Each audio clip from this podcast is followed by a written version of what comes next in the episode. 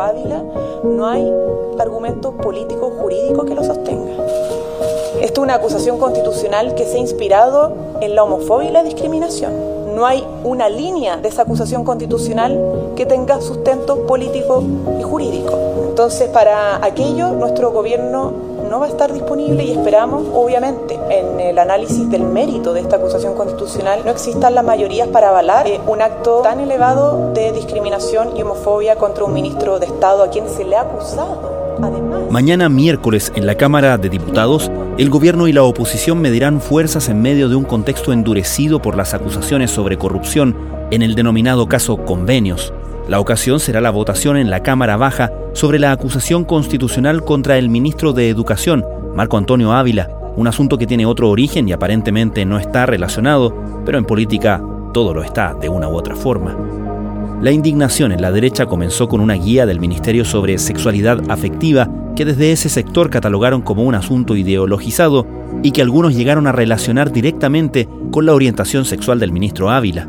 A este motivo inicial se han sumado otros puntos críticos de la gestión del ministro, como los relativos a los resultados del CIMSE, a la deserción escolar y más recientemente con las denuncias sobre millonarios pagos hechos por la JUNAEV a una empresa proveedora, asunto que ha sido rebatido por esa institución. El clima político y la crítica centrada en el partido al que pertenece el ministro, Revolución Democrática, han agregado tensión y suspenso a esta historia. Los cálculos sobre lo que pueda pasar el miércoles son inciertos, lo que ha obligado al gobierno a ponerse en distintos escenarios y también al propio Ávila. El ministro, que ha sorteado antes varias ocasiones en las que las apuestas lo daban por destituido, ha dicho que no planea renunciar, pero lo que suceda este miércoles puede cambiar eso.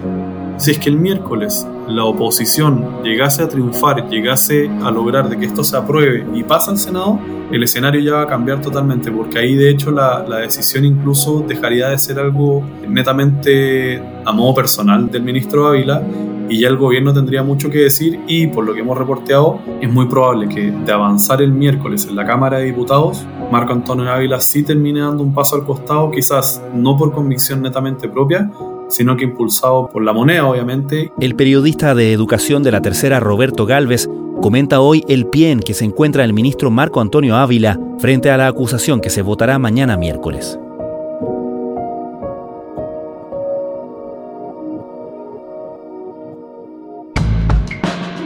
Desde la redacción de la tercera, esto es Crónica Estéreo.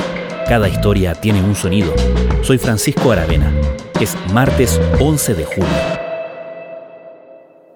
No ha sido fácil, si bien en un inicio apenas asumió cuando llegó en general el mundo de la educación, le valoraba mucho su capacidad de diálogo, el hecho de ser una persona abierta y mostrarse en general siempre muy afable. Quizás su primera gran caída fue cuando el año pasado se, se, adelantaron las vacaciones de invierno. Bueno, estamos en este momento junto al ministro de Educación. Vamos a conversar varios temas. Uno de ellos es que ayer enfrentó una interpelación en el Parlamento. Ministro, gracias por acompañarnos. Muy bienvenido. Eh, ahí como que comenzó un poco el, el, declive de Marco Antonio Ávila, porque si bien en esa oportunidad la responsabilidad no fue totalmente de él y fue compartida con el Ministerio de Salud, pero ahí fue la primera vez que, que, se cayó en términos de gestión y de ahí para adelante se le comenzó todo a ser un poquito, un poquito más complejo y bueno, en el cambio de gabinete, pero también permanentemente eh, ha estado su nombre ahí como siempre entre los posibles eh, candidatos a salir. Sí, mire, en primer lugar, eh, la, la, decisión está fundada en toda la evidencia que nos entregaba el Ministerio de Salud en su minuto y la alta saturación y consulta eh, de urgencia, perdón, asociada a los virus respiratorios. Esto era... ¿Y existen teorías, tesis sobre qué es lo que finalmente lo ha mantenido en, en todas estas renovaciones de gabinete?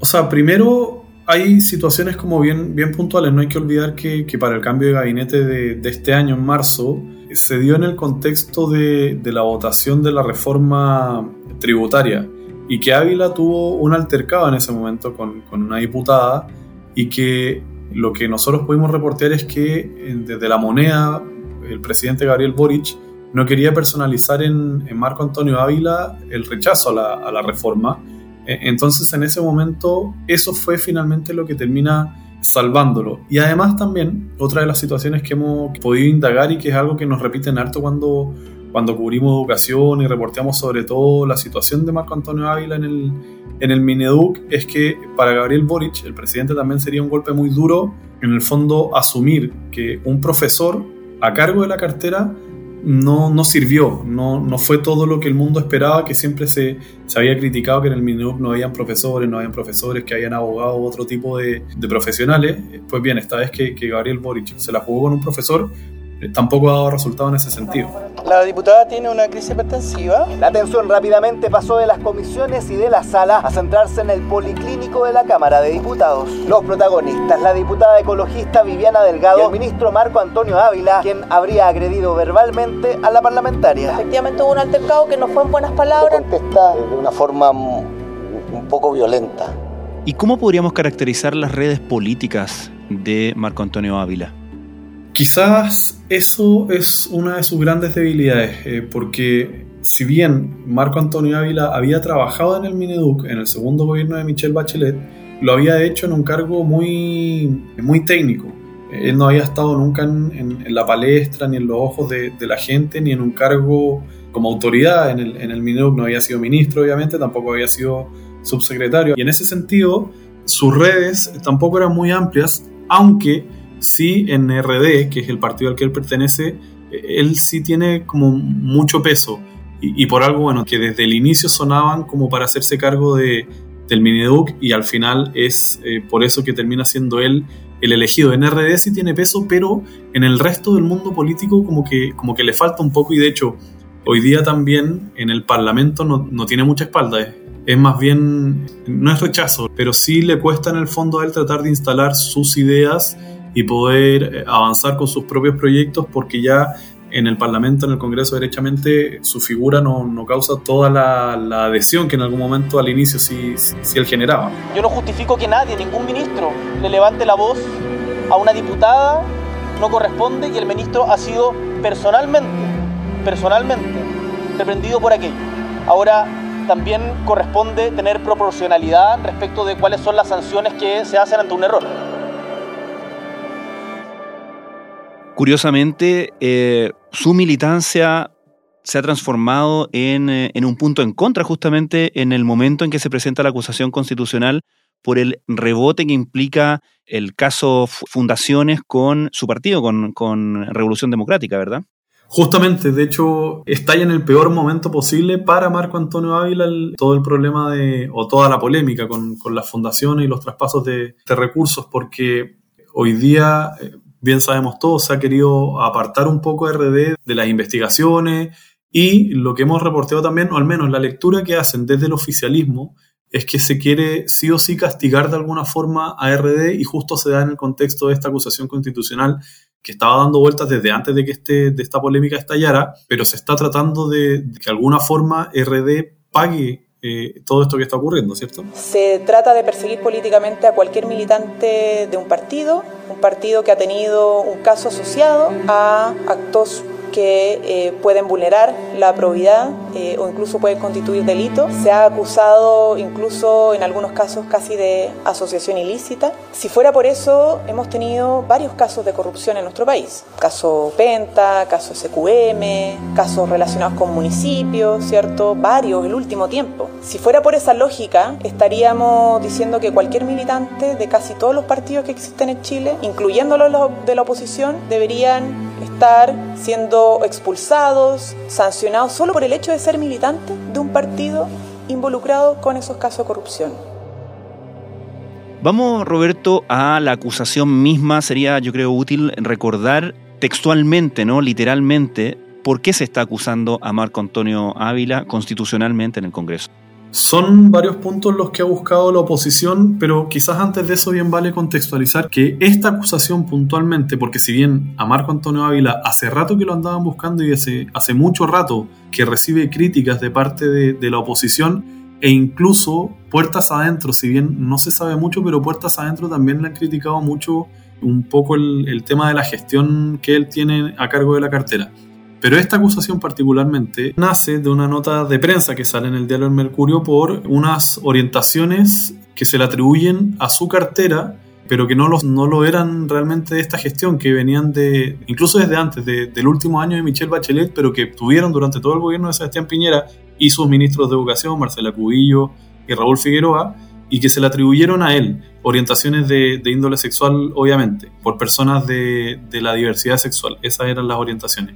Entonces, hay parlamentarios que pensaron que esto era obra de Marco Antonio Ávila o del Mineduc de Marco Antonio Ávila, y a partir de esto empezaron a instalar la idea de acusarlo constitucionalmente. Y si bien después se termina aclarando de que estas orientaciones no son eh, fruto de él, la verdad es que la, la bola de nieve ya se había echado a correr y la oposición termina al final agarrándose de esto y comienza a hacer de que, de que esta acusación prospere al punto de que este miércoles es muy incierto y, en la oposición creen que lo van a conseguir, pero también en el Minedu creen que, están ahí a punto o con posibilidades de salvarse todavía. Entonces, eso es lo que lleva finalmente a esta acusación, esa, esa nota de prensa, pero claro, no hay que olvidar que hace rato ya que la oposición quería de alguna forma buscar a Marco Antonio Ávila. Claro, y a partir de ese punto de la acusación, ¿qué otros argumentos empezaron a mm, echar a la olla, por así decirlo? Claro, no es solamente ese punto, eh, son siete en total los que se presentaron para ver si es que esta acusación va a prosperar finalmente o no. El primero es la infracción del derecho preferente de los padres a educar a sus hijos por este, estas orientaciones que, hablábamos anteriormente y que básicamente se infracciona este, este derecho según quienes están promoviendo esta acusación. Pero también se plantea que hubo una infracción a la Ley General de Educación eh, al excluir a los estudiantes con discapacidad de la política de educación inclusiva. Eh, el capítulo cuarto, por ejemplo, menciona que existe una infracción al rol de autoridad y conducción del sector educativo, que incluye, por ejemplo, temas como, como el retraso injustificado en, en, en entregar los resultados del CIMSE, que aunque ya se entregaron en ese momento no, el ausentismo y la deserción escolar, la causal quinta afirma que existe un incumplimiento del rol de supervigilancia de la, de la FUNAEP, por ejemplo. El número 6 dice que, o, alude al rol de supervigilancia también de la FUNAEP debido a las irregularidades detectadas en los programas de alimentación escolar y de alimentación parvularia. Y por último, el, capítulo 7 detalla problemas de implementación de los servicios locales de educación, que es básicamente la desmunicipalización escolar, eh, que es la entrega de, de, los municipios que entregan el servicio educativo y que eh, quienes están promoviendo esta acusación dicen que ha sido defectuoso todo este proceso. Ministra, quería preguntarle qué tanto preocupa la moneda la acusación constitucional contra el ministro Ávila, considerando que desde la oposición apuntan a que estarían los votos para que pudiera avanzar hacia el Senado. La convicción que tenemos las distintas oposiciones es que este es un ministro que no conduce bien el Ministerio de Educación, que no cumple adecuadamente la legislación aplicable y que no es capaz de fiscalizar adecuadamente el buen uso de recursos públicos. Es quizás el caso donde el diagnóstico está más transversalizado eh, en la Cámara de Diputados respecto del mal trabajo que ha hecho el ministro de Educación. ¿Y creen que está incidiendo en esta acusación el caso convenios, el hecho de que el ministro sea militante de Revolución Democrática y la idea de hacer una especie de gallito desde la oposición al gobierno? En total, siete capítulos que cuestionan y denuncian presuntas graves negligencias en la gestión del ministro Ávila, que a juicio de la oposición involucra posibles infracciones a la Constitución. Estás escuchando Crónica Estéreo, el podcast diario de la tercera.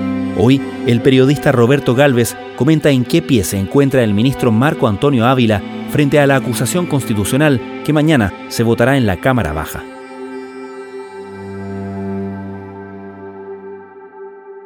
Roberto, parte de, los argumentos que se han dado en defensa del ministro Ávila tiene que ver con que estas irregularidades detectadas en la JUNAEP no son de responsabilidad suya, sino de la subsecretaria Alejandra Arratia, que es la jefa de servicio. ¿Puede crecer ese caso? ¿De qué, ¿En qué consiste el caso de las irregularidades en la JUNAEV y cuánto está complicando en la práctica al ministro? En medio de, esta acusación, se invitó a Cristóbal Acevedo, que es exdirector de la JUNAEV, a una de las comisiones que estaba revisando, revisando la, acusación. Y en esa comisión, Cristóbal Acevedo aseguró que la JUNAEV le estaba pagando a SOCER, que es una de las empresas que le entrega servicios a ese organismo, bueno, aseguró ahí que había pagado la JUNAEP 3.500 millones de pesos por 30 colaciones el año pasado. Un jugo, una fruta y un snack, lo que debían contener las 796.000 colaciones que la JUNAEF encargó a la empresa SOCER en 2022 por un monto de 3.500 millones de pesos. El problema, según una denuncia, es que solo se habrían entregado 30. Y claro, luego comenzaron como los problemas de comunicación, eh, a mi entender, del ministerio, porque hay dos conceptos aquí clave. Uno, eh, uno es fiscalizar y el otro es supervigilar. Desde el ministerio dicen que ellos no pueden fiscalizar, solo pueden supervigilar, que en términos administrativos son dos conceptos bien distintos que, que los aprendimos de hecho en, en este camino de mientras estalló todo esto.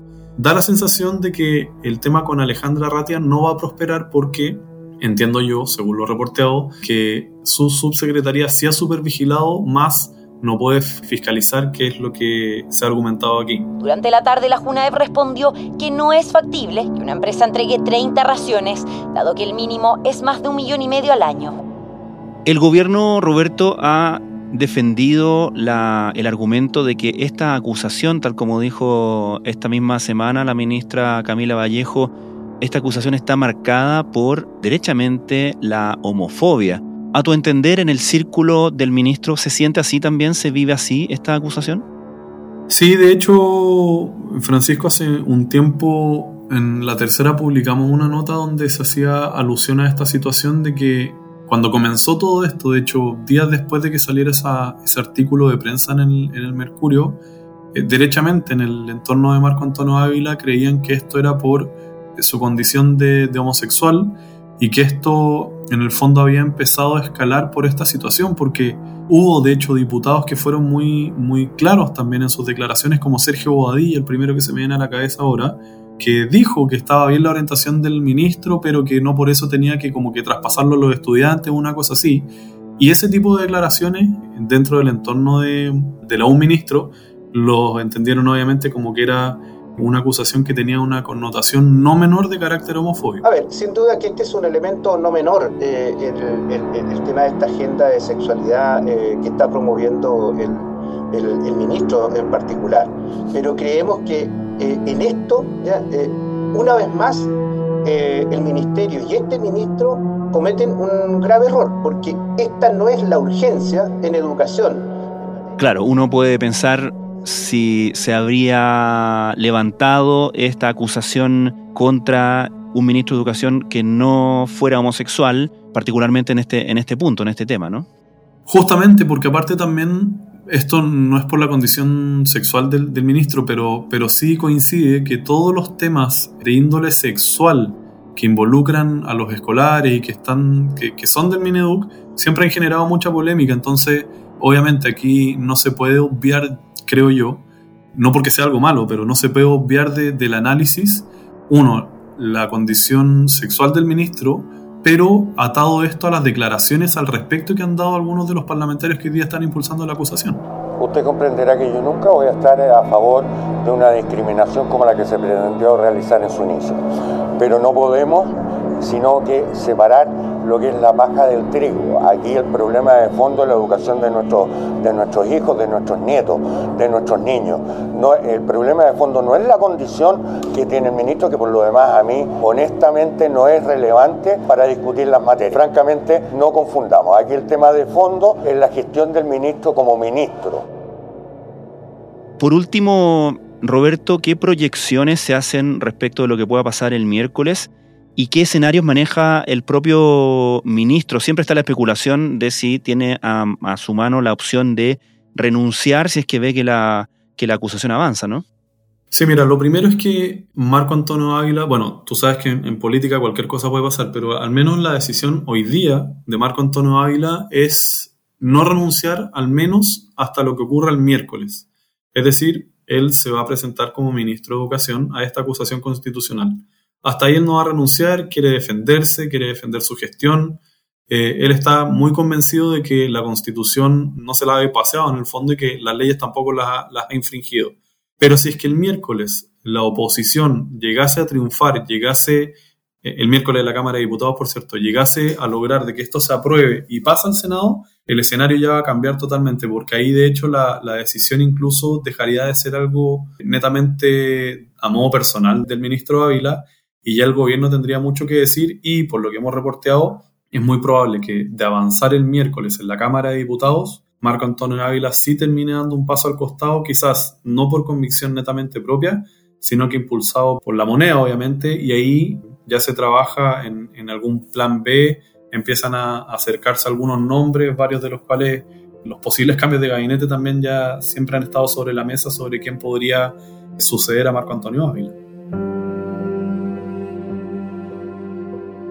De todas maneras hay que consignar, Roberto, que es muy, muy difícil que un ministro de Educación dure toda la administración que lo ha nombrado, ¿no? Sí, o sea, lo hemos visto cuántas veces, eh, a veces por, por, presiones de la oposición o a veces por, porque los, los ministros toman, toman otros caminos. Eh, el, ejemplo más cercano es, es, el gobierno pasado, que estaba Marcela Cubillos y terminó el mandato Raúl Figueroa, pero bueno, para atrás también hay, hay muchísimos casos. Y hay que decir que los ministros, los dos ministros de educación de la administración Piñera II fueron acusados constitucionalmente también. Sí, pues, o sea, y de hecho el otro día en la tercera también se sacaba un, una nota donde se hacía un recuento de que al final los ministros de educación, o los titulares del Mineduc, desde la vuelta a la democracia han sido los ministros más acusados de, de, de cualquier otra cartera. Así lo hemos visto.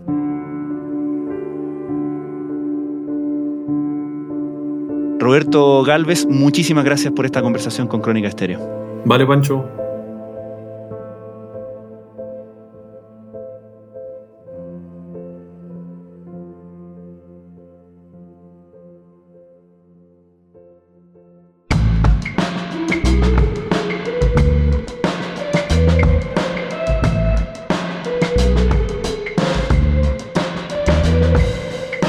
Crónica Estéreo es un podcast original de La Tercera.